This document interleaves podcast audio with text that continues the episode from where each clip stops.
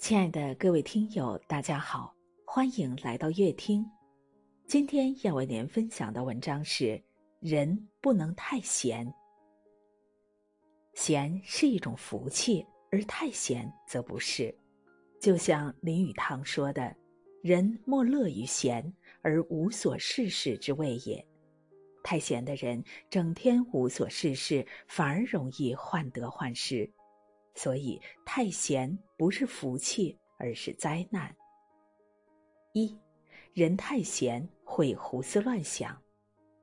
曾看过一个挠痒定律，本来并不觉得痒，但是闲来无事挠了一下，结果就越来越痒。烦恼也是如此，太闲容易胡思乱想，老是去想那些烦恼，结果越来越烦躁。人一旦无所事事，就容易胡思乱想，杂念丛生。去年老家有个叔叔的饭馆倒闭了，之前天天忙于生意的他突然闲了下来，家人都安慰他，让他趁机休息一段时间，好好调整自己。刚开始他很开心，终于可以休息了，因为不可以随意出行游玩，他每天可以睡到中午。妻子做好饭菜就喊他，整天要么玩手机看电视，要么无所事事，这让他更加不开心。面对家里每天的开销，孩子上学的学费、父母的医药费，他越来越焦虑了，每晚都失眠，白天无精打采，还经常头痛。他和家人说，好像自己的身体出问题了。可去医院检查，显示他的身体很健康。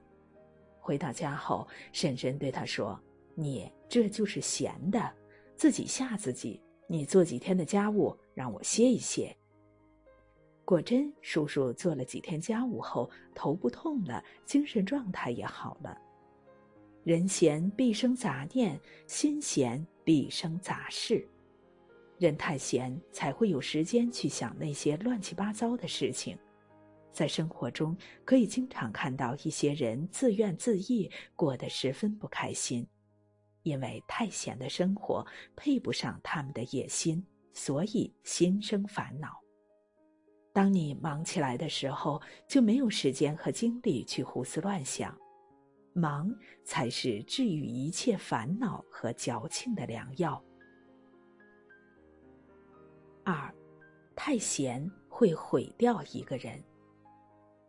罗曼·罗兰说：“生活中最沉重的负担不是工作，而是无聊。忙碌的生活会让人过得充实，太闲的生活会让人过得颓废。要知道，毁掉一个人最好的方式不是吹捧，而是让他闲下来，荒废度日。”看过这样一个故事。张姨是一个单亲妈妈，年轻时十分拼命，儿子成家了，她也退休了。张姨觉得自己辛苦了一辈子，应该享享清福了。她每天不做家务，不带孙子，就去小区楼下溜达，到点儿就回家吃饭。儿媳念及她不容易，虽然忙时有委屈，也没有表达出来。可儿媳的委屈和难过积攒太多了，终于忍不住和儿子吵了架，丢下孩子回了娘家。儿子要上班，照顾家里的责任就落在了张姨肩上。习惯了安逸的张姨一下乱了手脚，孙子让她几度崩溃。一天下来，张姨连饭都顾不上吃，她十分挫败。她还自嘲以前一个人拉扯一个孩子都挺过来了。现在玩了一段时间，连带小孩都费劲儿。儿子下班后，张姨让儿子快接儿媳回家。儿媳回家后，张姨一改往日作风，自己会主动帮忙分担家务，家庭关系也更加和谐。闲下来时，儿媳也会带她出去游玩，尽享天伦之乐。人就是如此，用尽废退。为人做事，闲则生废，勤才成事。《肖申克的救赎》里有句话说：“不要困在你的安逸里。”太安逸的生活不仅会消磨人的意志，还会剥走你所拥有的。忙总有收获，闲一无所获。千万别让一时的安逸毁了自己拥有的幸福。三，人不能太闲。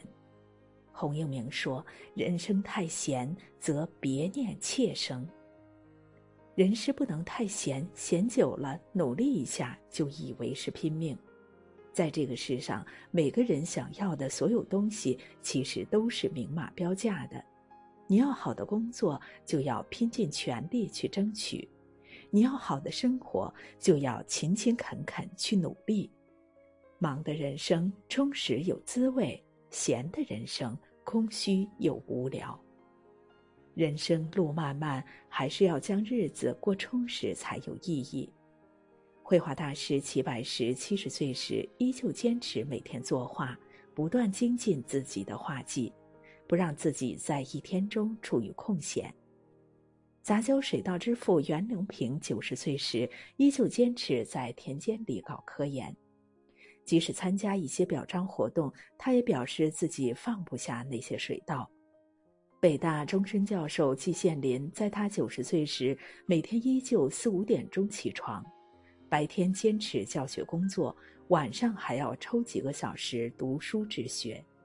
他们活得充实，也有各自的领域，做出了自己的成绩。《劝民》一书中说：“不见贤人经历长，但见劳人筋骨时。”人在忙碌的时候会忘记自己的年龄，他们会将日子过得更充实，心情愉快了，身体也会越活越年轻。人不能太闲，不能太懒，一闲一懒，很多的毛病都出来了。无所事事的打发时间，会发现时间过得很快，但回过头看，什么都没有留下。所以，即使在闲的时候，也要找一些自己喜欢的事情去做，让自己的日子过充实。等以后回想过去时，才不会有遗憾。古语说：“人闲是非多，百忙解千愁。”人一旦忙起来，就不会给烦恼留缝隙。行走于人世间，可以适时闲下来，调整自己。但不能让太闲荒废自己。人生苦短，让自己忙起来，才有可能看到更多的美景，登上更高的山峰。愿你我都能在人生路上忙得有滋味，闲得有价值，遇见更好的生活。